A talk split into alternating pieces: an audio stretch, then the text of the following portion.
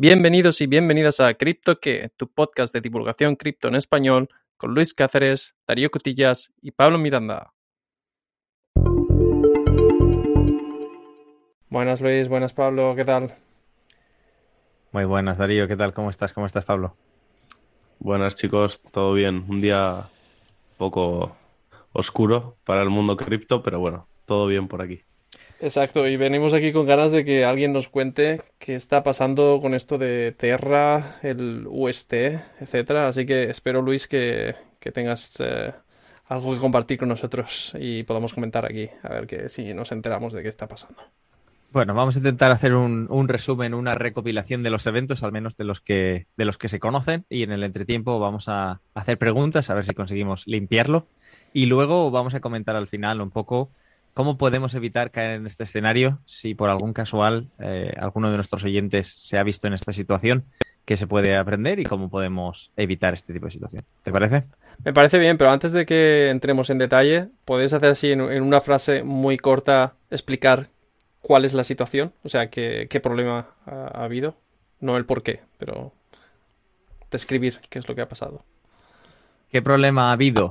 El, el, protocolo Terra se basa en la combinación de Luna y UST, que es un stablecoin al algorítmica y ambas dos se balancean. Se ha perdido la paridad del stablecoin con el dólar y entonces eh, agentes del mercado se han aprovechado para mover el, mover el mercado y así básicamente perder completamente la paridad. O sea, tú cuando ves el stablecoin lo ves de un dólar, 0,94, pero no lo ves a 0,50 y eso ya se ha ido de madre. Vale, y resumiendo, un problema es que se ha perdido la paridad en un stablecoin, que se supone que siempre tendría que tener paridad uno a uno con el, con el dólar, pero el otro problema es que el proyecto, o sea, que el, eh, Luna, eh, el, la criptomoneda Luna se ha hundido también. Esa es la otra consecuencia. Claro, porque su utilidad venía de poder ser quemado para conseguir UST, que era muy utilizado en algunos proyectos eh, DeFi, de finanzas descentralizadas si no lo puedes utilizar para esto y si encima eh, sabes que cuando quemas Luna obtienes el equivalente a un UST y cuando quemas UST obtienes el equivalente a un dólar de Luna, pero si ahí no hay un dólar de valor, pues no hay nada que quemar. Pero bueno, vamos a, vamos a otra vez a, los inicios que querías eh, comentar algunas cosas. Eh, has comentado algo de mm, stablecoins. Eh, Pablo, ¿por qué no nos recuerdas qué eran las stablecoins y, y qué tiene especial esta stablecoin UST. Bueno, eh, realmente tenemos eh, esta stablecoin algorítmica, lo que significa que básicamente se, respalda por, como su propio nombre indica, por un algoritmo que, bueno, el tema es que se respalda con Luna. El, en el protocolo eh, daban o prometían que en todo momento ibas a poder eh, hacer un swap de un UST por el valor de un dólar en Luna. Eso es el, lo, que, lo que nos promete este, este algoritmo. Y aquí viene el problema cuando se pierde esa, esa paridad. Claro, pero quería hacer hincapié un poco en la diferencia entre este stablecoin, que es un stablecoin algorítmico, como tú muy bien has dicho, y otros stablecoins que no son algorítmicos, sino que están eh, respaldados por otros eh, activos eh, financieros, em, como podría ser, creo que Luis lo llama, ¿cómo lo has dicho? Bill... El, Bill Metal, ¿no? Sí, el Bill Metal, pero vamos, si tú piensas en, en Tether, USDT, se supone, y ellos, esto cada año se someten a una auditoría, que tienen reservas de capital equivalentes a todos los toques que tienen en circulación. Y de hecho, cuando hay un. Eh, cuando se les acusa de que no tienen toda esta reserva, entra el pánico en el mercado. Esto es como cuando una vez en, en la antigüedad las uh, monedas fiduciarias estaban respaldadas por oro, ¿no? O sea, como que tenías que tener en oro la cantidad que tenías de, de moneda. Pero esto sí. no es así hoy en día. Exacto, ese es el, el, patrón oro. Pero vale, vamos a, vamos a dejar Bretton Woods en el pasado y vamos a volver a, al caso. El tema, una cosa que quería matizar de lo que ha comentado Pablo, uh -huh. bien matizado, pero siempre te van a hacer el cambio como si el UST vale un dólar. Entonces, tú cuando piensas en cambiar de Luna a UST, te cambian el equivalente eh, de un dólar Luna, pero a ti básicamente se juega con el valor de que el UST siempre vale un dólar. Y ahí está la presunción fundamental que va a fallar en este escenario. Tú siempre puedes cambiar Luna por un dólar de UST, independientemente de que suba o baje. Y así se, se mantiene la oferta y la demanda en circulación para que el precio se mantenga estable. Vale, bueno, ¿y por dónde seguimos? que ya se me ha perdido un poco el hilo. Así que. Mm, me imagino que eh, otra cosa a comentar, y no sé si vas a entrar en esto, Pablo, es, es lo del protocolo Anchor y la recompensa. Bueno, esto no iba a ir por ahí, pero bueno, podemos comentarlo rápido también, que esto ya lo comentamos en, un episodio anterior. Y bueno, el tema es que el protocolo Anchor es un protocolo de finanzas descentralizadas en el que prometían un, un API, un retorno de la inversión del 20% anual, lo que ya en ese momento nos parecieron unas cifras un poco difíciles de mantener. Pero bueno, el, tema es que al, perder la paridad ha salido mucha liquidez de, allí, de ese, de ese protocolo, y ha empezado el pánico. Vale, vamos a ver, vamos a intentar eh, recapitular aquí un poco. ¿Cómo ha funcionado esta dinámica, Luis? ¿Qué, sabemos que ha sido el, trigger que ha puesto todo esto en, circulación y cómo se conecta esto con lo que acaba de decir Pablo del protocolo Anchor y la gente entrando en pánico y, saliendo de, aquí? Em, yo, por lo que he podido leer, el problema que hay es que 2 billones de UST fueron sacados del protocolo Anchor y en esencia esto hace que, se vendan en, instantes. Y esto es una ballena, lo que solemos llamar una ballena. Y al tener este movimiento de mercado, el precio cae, porque la oferta inunda el mercado y nadie puede absorber este tipo de movimiento. Vale. O sea que básicamente tú dices, eh, pongo todo esto a disposición, pero nadie lo quiere, nadie lo puede comprar de golpe, ¿no? Este o este, o convertirlo en, en, Luna, en este caso, y entonces el precio del UST baja, se despega de este un UST equivale a un eh, US dólar. Y en ese momento que se despega, lo que he entendido yo por lo que estáis comentando es que se produce un poco de pánico. ¿Y este pánico cómo se alimenta y, qué, qué pasa aquí? Bueno, no solo pánico, sino que digamos que el movimiento de mercado, en teoría, del arbitraje de Luna, de comprar y vender para ajustar el precio, tiene límites. Y cuando tú ves que no se manejan las reglas y que no se cumplen las reglas y no se mueve el stablecoin como debería, la gente se empieza a preguntar si está todo bien en casa, si está todo en orden en casa. Y si no llega el momento de liquidar tu posición aquí e irte a otra cosa mariposa para no verte en problemas. Claro, básicamente yo me, me lo imagino un poco como cuando se producen crisis de una una moneda tradicional y de repente todo el mundo quiere vender eso para conseguir la moneda que ellos consideran más estable, ¿no? Entonces aquí la gente lo que quiere es deshacerse de sus USTs para conseguir algo que sea mm, que ellos consideren más seguro, porque dicen, oye, si esto tendría que valer un dólar y me está valiendo 0,5, eh, aquí esto, esto va mal, esto puede ir a cero, etcétera. Y eso, a su vez, hace, todavía pone más presión en que la gente venda ese eh, UST. No solo eso, sino que hay operadores incluso que le han hecho operaciones a corto, que quiere decir que lo han, han contado con que el precio del UST iba a bajar para obtener beneficio. Y de hecho, esto se ha hecho. Claro, claro. Aquí. Y bueno, esto es interesante. Luego, espera, seguimos, que el, tema tiene un poco de curvas que vienen por ahí. Sabes que hay una fundación, la Luna Foundation Guard, que, cuyo objetivo es básicamente preservar el funcionamiento del blockchain y de esta paridad, que hace tiempo comentamos que había adquirido reservas de Bitcoin y de Avalanche por si acaso necesitaban en algún momento inyectar liquidez por si pasara este tipo de operación. Pasa que... Te, te, iba a preguntar, porque esta reserva al final yo me imagino que esta fundación recibe inversión de inversores privados y utilizan ese dinero para comprar otra cosa con los que ellos esperan en un momento de crisis respaldar su propio proyecto, su propia o esta paridad, ¿no? De alguna forma. Claro, sí. pero bueno, perdón Luis, pero el problema aquí ha sido que esta fundación eh, la reserva que tenían era en Bitcoin y en, y en AVAX, en Avalanche. ¿Cuál es el problema? Que está cayendo todo el mercado, con lo cual esta reserva también perdía su valor, a la vez que UST estaba perdiendo su valor y Luna estaba perdiendo su valor. Con lo cual, eh, tanto la fundación como el proyecto en sí empieza a perder todo su valor y no se ven capaces de hacer frente a este, a este exceso de oferta que tenemos y no consiguen eh, conseguir esa, esa, paridad de la que hablamos.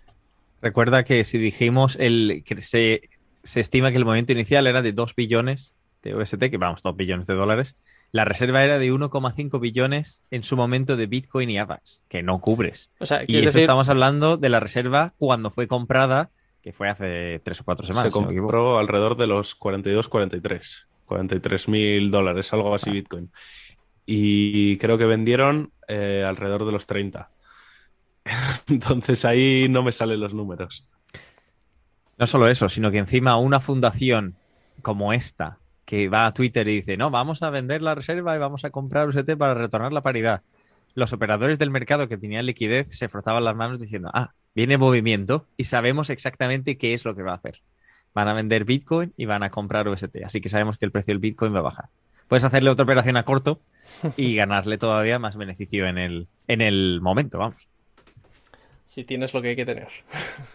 Claro, si tienes lo que hay que tener, que es el capital y estar pendiente a esto para, poder seguirlo. Exacto. Vale. Entonces, a ver, eh, al final eh, se ha entendido que es malo que, se pierda la paridad de un, de un eh, stablecoin que supuestamente es su único objetivo.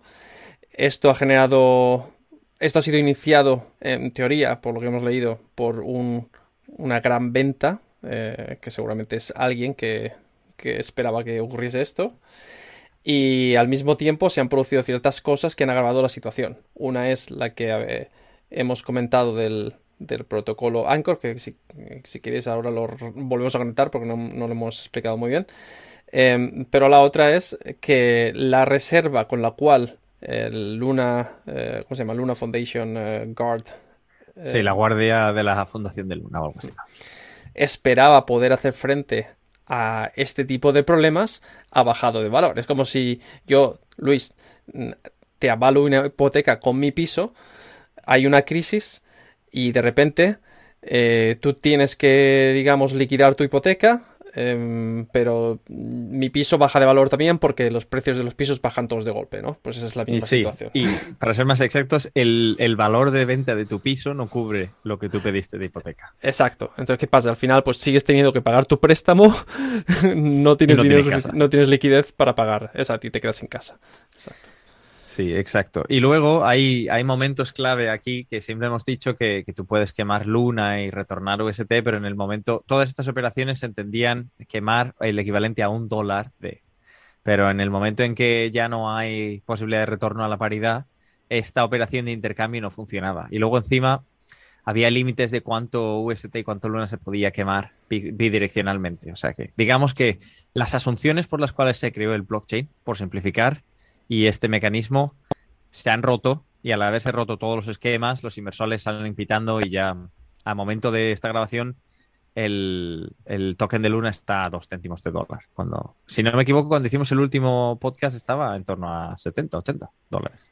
Claro, eso quería comentar también que, bueno, supongo que muchos de los que nos están escuchando habrán estado al tanto, pero bueno, en una semana hemos visto una caída del precio de un 97%, desde los alrededor de los 87 que empezaba eh, hace una semana, hasta, como comentas Luis, dos céntimos. Y en capitalización de mercado, bueno, el proyecto Luna, que estaba top 10 hace una semana, está ahora mismo en el 271, para que nos hagamos una idea de la cantidad de, capital que ha salido de aquí. Y también si, si el, el stablecoin, está a 40 céntimos y está bajando. Vamos, que se. Eh, parece que aunque han intentado luchar para recuperar la liquidez y la paridad inyectando fondos, básicamente no han conseguido el objetivo y la gente ha perdido fe al proyecto y ya han salido. Claro, o sea, es que al final es, eh, llega un momento en el que es tonto el último, ¿sabes? Tienes que tener mucha fe en el proyecto o, o, nada que perder. O nada que perder, exacto. Claro, y luego en, principio comentamos el protocolo Anchor, que básicamente era un protocolo de finanzas descentralizadas en la cual se te garantizaba un rendimiento de en torno al 19,5 o 20%. Y entonces la gente decía, vale, compro Luna, eh, había que comprar Luna para poder obtener UST, quemándolo y luego voy a ir al protocolo Anchor y voy a dejar ahí eh, mi dinero. Y esto creaba el movimiento deflacionario de Luna, por lo cual si se queman hay más presión, subía el precio. Todo esto estaba muy bien siempre y cuando las asunciones fundamentales no fallaran, que es que había paridad, que se podía garantizar que el stablecoin y Luna mantuvieran la paridad uno, pero el movimiento con el cual se especula, aunque esto es irrelevante para un topic de, divulgación cripto, se especula que ha sido eh, preparado y, pensado por algunos actores eh, importantes de mercado, simplemente actúa vamos, que no es un hack. Actúan en base a las premisas y a lo que se podía hacer en el blockchain. Claro, es el, problema de, confiar plenamente en, eh, los algoritmos. Cuando al final hay una componente humana también de por medio. Sí, y aparte, em, básicamente, de la manera que yo lo veo, alguien con suficiente capital como para poder hacer esto, lo ha estudiado, lo ha mirado y ha dicho, mira, me salen las cuentas, con esto vamos a hacer muchísimo dinero y se pueden hacer, se ha puesto a hacerlo. Y otra cosa que comentábamos fuera de línea, eh, en relación a, los pequeños inversores, como podamos ser nosotros o cualquiera que se haya visto afectado por este tipo de movimiento con, Luna en tu wallet, en el fondo, dado que este tipo de, operativas, vale, no tan sofisticadas, pero operaciones financieras que han, que han salido mal y que han dejado a la gente, por decirlo mal y pronto, con el culo al aire, han pasado mucho a lo largo de la historia. entonces, los bancos centrales eh, garantizan en la mayoría de países eh, de la Unión Europea, en todos los países de la Unión Europea, un mínimo de capital siempre que se invierta en ciertas condiciones. Pero en el mundo cripto este tipo de garantías no existen, que es una de las cosas que las autoridades, por bien o mal, siempre mencionan, que tienes que saber muy bien dónde estás invirtiendo, que no tienes protección de las autoridades, que si pasa cualquier cosa así, eh, eres tú contigo mismo y tus decisiones y por eso tienes que hacer muy buena investigación. Pues este es el tipo de riesgo al que nos exponemos los que estamos observando este mercado cripto y este tipo de movimientos puede ser, no sea el último, posiblemente no se vean muchas stablecoin algorítmicas de aquí a futuro. Aparte, el fundador, Do Kwon, creo que se pronuncia, ya había fundado una, una stablecoin anteriormente que había fallado, algorítmica, pero siempre hay que tener en cuenta que aquí, al no haber protección de ningún tipo de órgano gubernamental o estatal, hay que hacer mucha investigación. Pues sí. Claro, también como aprendizaje se puede sacar de aquí que hay que saber vender. Y más en este mercado, eh, viendo que te puede pasar algo así de un día para otro. Porque Luna venía de, de un bull run muy fuerte y en cuestión de una semana lo pierde todo. Entonces hay que tener mucho cuidado, como tú dices, Luis, porque aquí eres tú mismo y aquí no hay ninguna garantía. Entonces, eso, estamos viendo gente que realmente se ha arruinado con esto. O sea, hay que tener mucho cuidado. Y una de las cosas que nos comentabais fuera de línea es cómo se puede uno proteger o blindar de este tipo de escenarios en el, en el entorno cripto que es algo que hemos comentado en otros episodios por encima, pero que creo que en este contexto conviene repasar todas nuestras posesiones, sobre todo si las tienes en algún tipo de exchange, que es el mecanismo de stop loss, que básicamente es, por simplificar mucho, es una orden programada que si el valor del criptoactivo baja por debajo de un precio, vende automáticamente tus posesiones, te liquida. Y si no me equivoco, lo comentamos incluso en un episodio que Darío se salvó por suerte porque entró o tuvo un rendimiento negativo porque le entró la orden y luego el activo subió. No me salvé, este fue al contrario, la cagué. Eh, vale, pero en este tipo de ejercicio, digamos, si tú tienes, por ejemplo, vamos a poner un caso un poco menos distinto. Si tú tienes Ethereum y dices, vale, pues si bajara por debajo de 1.500 dólares, quiero vender y al menos recuperar algo de mi inversión, si, si estás ahí, siempre puedes poner esta orden y se ejecuta automáticamente siempre y cuando estés en el intercambio. Si estás en el, en el monedero frío, pues te toca estar pendiente y hacerlo tú manualmente. Claro, entonces yo creo que al final, eh, al menos desde mi punto de vista, el mejor consejo siempre... no es lo mismo perder algo que te duele que perder algo que necesitas para vivir.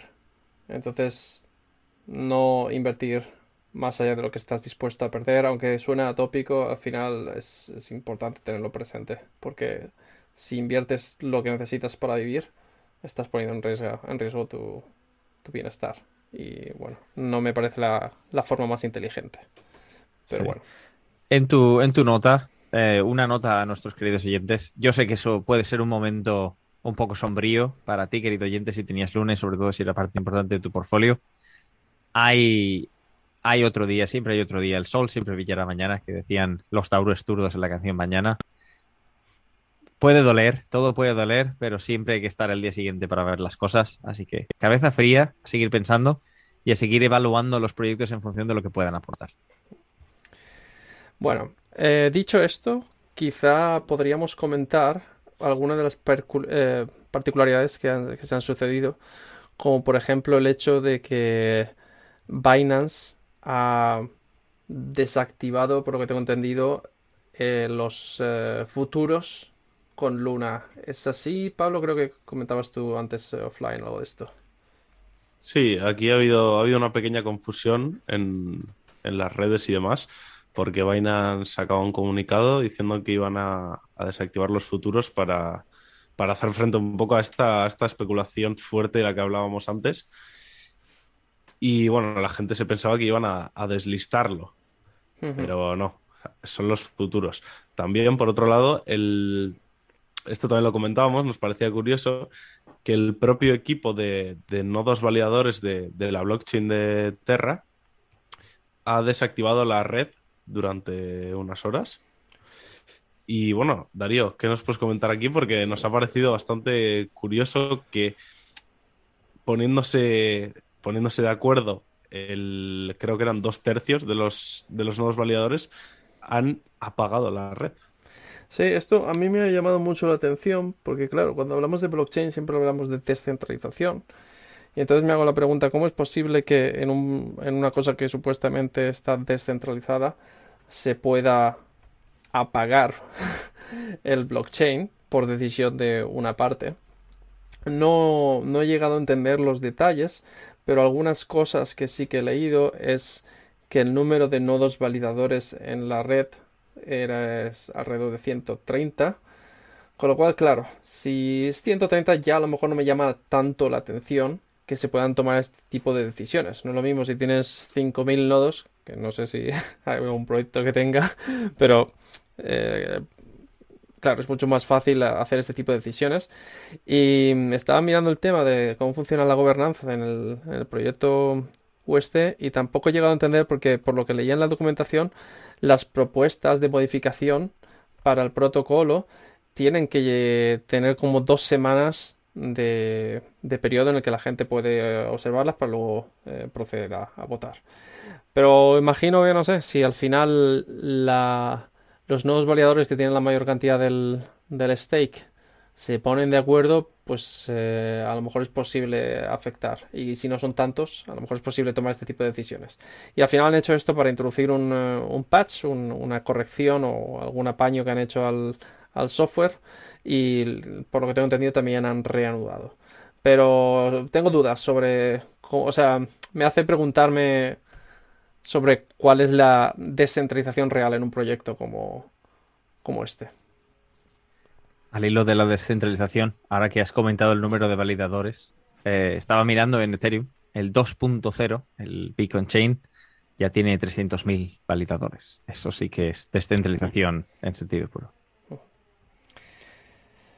Bueno. Claro, aquí entraba lo que, lo que decía Darío, de eh, a 130 les puedes poner de acuerdo, pero si pasa esto en una red como lo que comentas, Luis, de 300.000 nodos, mm, ¿hay posibilidad de apagar la red como han hecho?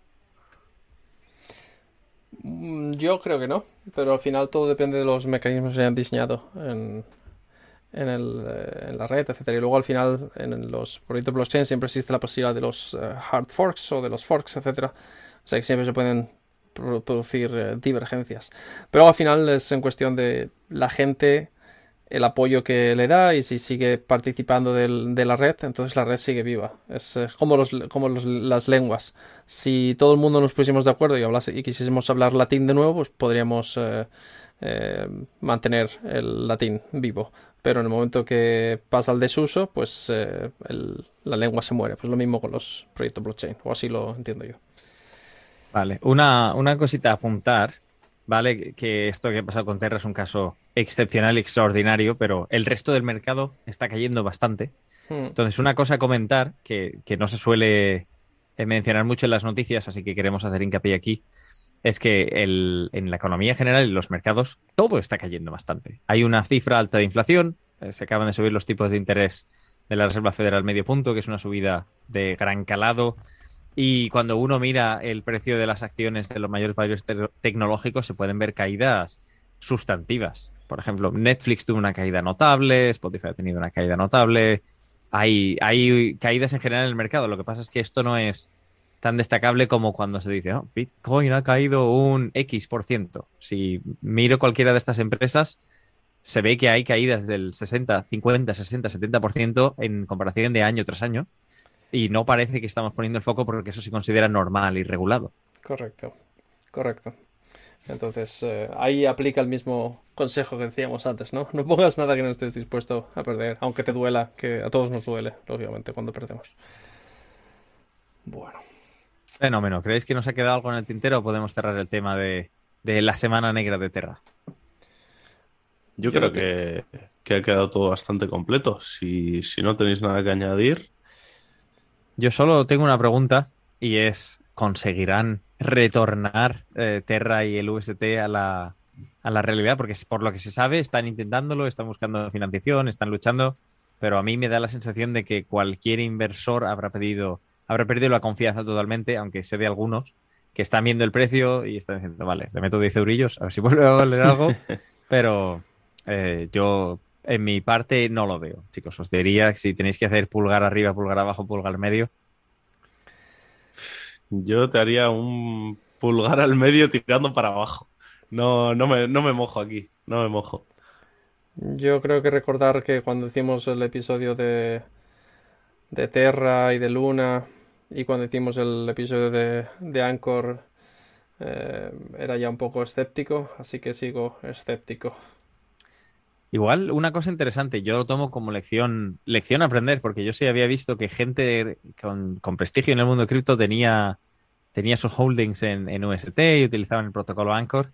Y es, yo sé que sonará tópico, pero haz tu propia investigación y no te fíes de lo que diga nadie, independientemente de que ese alguien sea alguien que te explique las cosas muy bien o que, o que creas que controla el tema, porque fíjate, la cantidad de, portfolios de expertos que puedes ver.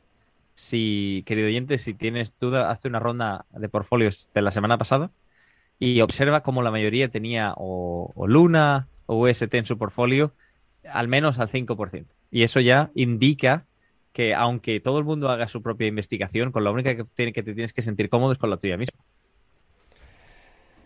Sí, Luis, yo al final parto de la base de que solo sé que no sé nada y entonces eh, mm, lo veo más casi como una apuesta que como, como una decisión comedida. Lo de la investigación lo veo bien como para estar tranquilo contigo mismo de que nadie te ha engañado, básicamente. Que has sido tú el que, el que te has convencido que algo valía la pena o, no. O sea, hacer tu investigación no te garantiza que vayas a, a tener éxito. Al final todos nos equivocamos y todos tenemos aciertos. Exacto, pero bueno, al menos es tu decisión. Y si realmente no quieres riesgo y quieres tener una el camino seguro hacia unos rendimientos económicos relativamente estándar, ahí están los fondos indexados, que es el, el camino seguro hacia el éxito y hay un montón de literatura que ha hecho análisis acerca de los últimos 100 años de mercados financieros y tiene esas garantías estables tradicionales. O sea que desde el punto de vista de inversión, al menos y esto no quiere decir, ojo, que todos te retornen un 3, un 4, un 5, un 6% anual. Esto quiere decir que de media, a lo largo de los años obtendrás un rendimiento que puede estar en torno a esas cifras. Pero esto puede ser un 14 de un año y luego el año siguiente menos 10. Creo que nos estamos metiendo en el terreno de dar consejo financiero y no queremos hacer esto. Y correcto. Una cosa. Vamos una a dejarlo Nunca damos consejo financiero, pero sí, creo que es una buena idea. Una semana dura. Gracias, Darío. Gracias, Pablo, como siempre. Gracias, queridos oyentes, por estar con nosotros. Aun cuando hay eventos tan extraordinarios como este, del cual se escribirá literatura durante los próximos tres años. De eso estoy seguro. Pues muy bien, hasta la próxima. Un abrazo. Adiós. Another day is here and you're ready for it. What to wear? Check. Breakfast, lunch, and dinner? Check. Planning for what's next and how to save for it? That's where Bank of America can help. For your financial to-dos, Bank of America has experts ready to help get you closer to your goals. Get started at one of our local financial centers or 24-7 in our mobile banking app. Find a location near you at bankofamerica.com slash talk to us. What would you like the power to do? Mobile banking requires downloading the app and is only available for select devices. Message and data rates may apply. Bank of America and a member FDIC.